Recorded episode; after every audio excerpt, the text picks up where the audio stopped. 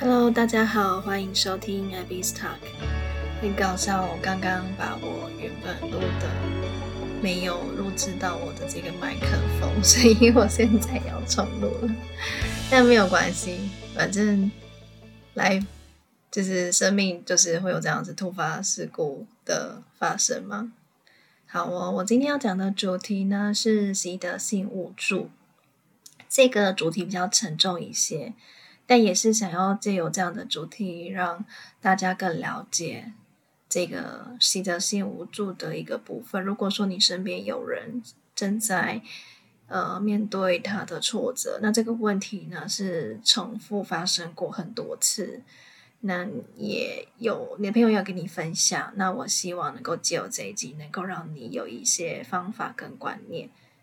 帮助他。那不晓得大家有没有看过《黑暗荣耀》？我在前一阵子追完这一部剧，我觉得里面有一个家暴的一个妈妈的角色，她的名字叫做姜贤南。那她是一个非常，我觉得算是非常好的妈妈，因为在整个剧中，我觉得她也是起心动念是希望她的孩子能够过好。希望她能够有好的人生，所以她在面临她的丈夫的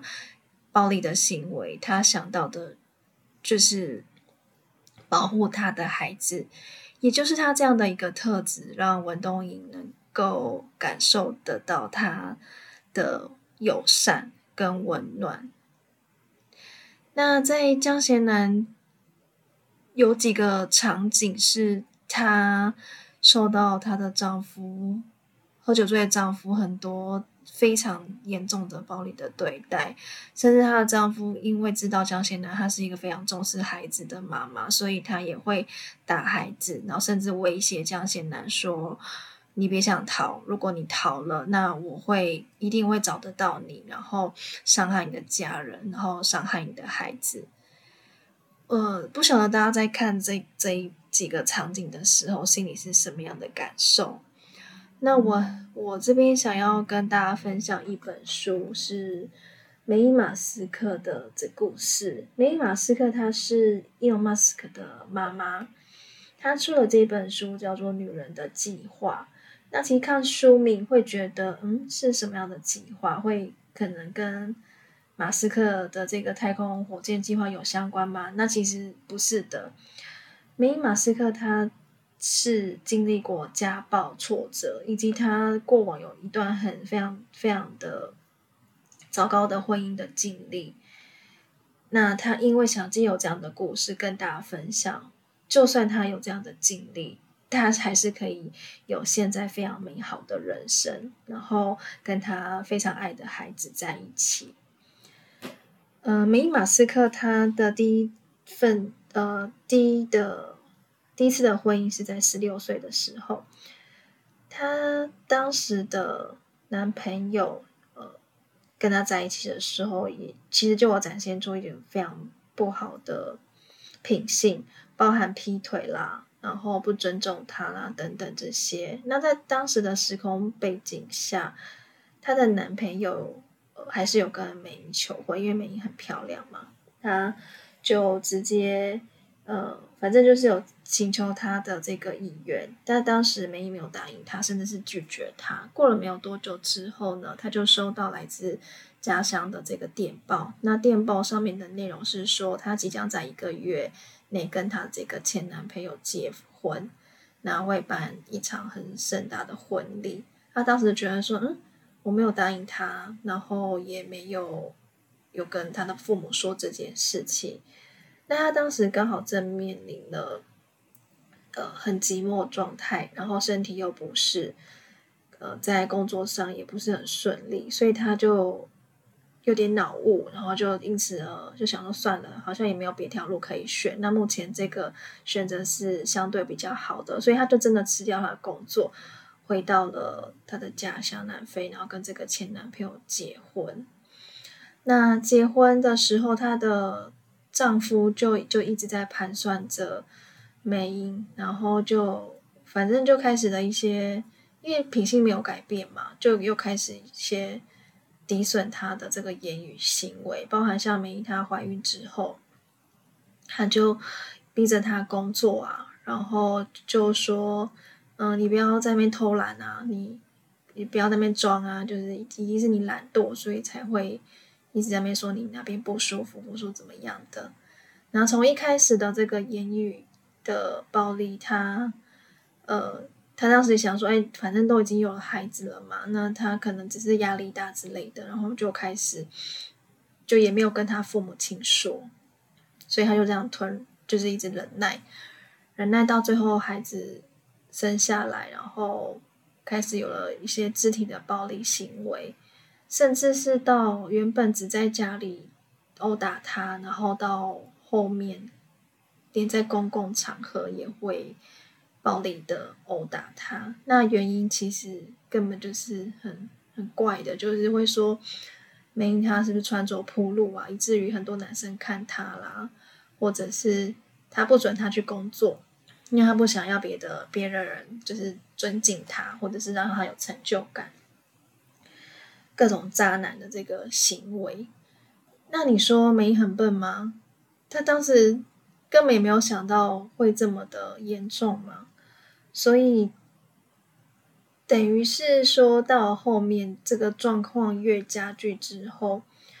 呃，他真的受不了了，因为就是在孩子面前打孩子，其实都会有阴影。然后他也就是完全在很多次的状态下，他其实也有考虑到他的经济。第一方面就离父母亲很远，第二方面就是他经济也没有办法负荷三个孩子的这个。费用，但他又很不想再过这样的生活，他实在是活在地狱里面，然后一直觉得自己很很无助，没有价值。那他又因为没有工作，又没有也没有金钱，那到最后呢，他觉得他没有办法再过这样人生了，然后所以他就回到母亲那边，然后最后就是逃离他的呃前夫。那他在监护权的这段期间有家人的陪伴，然后。当时的前夫是已经事业有成了，有房子啊，有车子啊，各种游艇等等的。那梅英当时就就直接跟律师说，她什么都不要，她只要孩子，她宁可，呃，她宁可就是很贫穷的贫穷的这个过日子，她也不要不自由的人生。那因为就是法院这边最后是有判给美英，不过呃，对方是要支付。费用，但当然就是后来一毛钱没有支付，然后，嗯、呃，也有跟对方说要要有一一辆车可能给美英，让他可以接送孩子。那在众多这些跑车啊，嗯、之下，丈夫说可以啊，我可以给他那个宾士，但前提是我要每个月固定去帮他修理一次。他每一听到就傻眼，然后才不要嘞，你这样就在。就在钳制我的生活，然后最后他就妥协，就是选了一个一台那个 Toyota，那 Toyota 是他不就不需要去修理的嘛？因为就是就是他就给他开，他宁可选就是最最烂的这样子。然后他最后就是他觉得很开心，他就终于能够摆脱这个人，然后过自己的人生。虽然到之后他还是有一些时间他。前夫必须要探望他嘛，但他不想剥夺孩子这样的体的体验跟经验，所以他真的日子过得很辛苦。他有一阵子是跟呃小孩还有他的他的家人一起睡在地板上，然后呃后来到有一些余裕的时候，就搬到比较好的公寓，但也是租的。那在卧室的部分就让给孩子住，那他自己就是睡客厅跟跟那个就是。比较是公共场域啦，对。那他觉得，虽然说那段期间很辛苦，然后有一餐没一餐的，但他因为他是营养师的背景，那他就会选一些比较，他就肚子饿的时候才吃，然后真的要吃的时候就选一些比较营养的食物给孩子吃。但当时也孩子。也很就是很很照顾妈妈啦，就是也都会帮忙妈妈处理一些营养师咨询的一个可能比较事务性的工作啦，也能够体谅妈妈的辛苦。所以有的时候呢，我们在受暴当下，很多妈妈会觉得，嗯，我会不会没有能力顾好我的孩子？会不会就是经济这部分我没办法支付？很多的，就是会很多的担忧。但你宁可让呃这样的好算算很优渥的生活牵制你的人生，然后让孩子过着阴影上的生活，还是你宁可是很自由自在？那事实也证明。梅他后来过一个非常精彩的人生。他除了在七十岁登上这个 Vogue Magazine 的封面，然后自己的营养师的咨询的这个事业也如如日中天，然后很活在当下，很精彩。然后他的孩子也很有成就啊，就是像大家熟知的，用马斯克。对啊，就是这个故事到后面。这这个结果是很好的，那就如同在《黑暗荣耀》里面的这个江贤南一样，我们的信念都只有一个，我们相信就是孩子，其实孩子是成也败，成也是孩子，败也是孩子，就是你用什么样的的角度去看这件事情。那最后我要回扣到习得性无助这件事，我发现很多人对在正在受暴的，就是朋友或者是嗯，就算就是算是朋友或者是家人的的时候，当事人不是他，可是他就是抱持着一个很怀疑的心态，甚至我们在看看剧的时候，你就会觉得说啊，干嘛不逃跑？为什么那么笨啊？干嘛被他打啦？就是是怎样之类的？你为什么要一直重复的在那个环境下一直被施暴？但我要跟大家说，习得性无助其实是呃，可能当他第一次受到暴力的时候，他有反抗，可是当这个反抗的动作让这个施暴者。更加剧了这个暴力行为，或者是威胁到他的孩子的生命安全，他宁可不要反抗。那久而久之就会变成一个循环，因为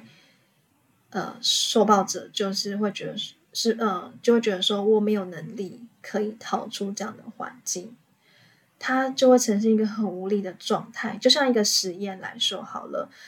呃，比如说好一个动物狗狗，它。它被困在一个笼子里，那当他想要挣脱这个笼子，他就被电击，然后电击一次、两次、三次，然后很多次之后，那到最后，就算没有这个笼子困住他，他也不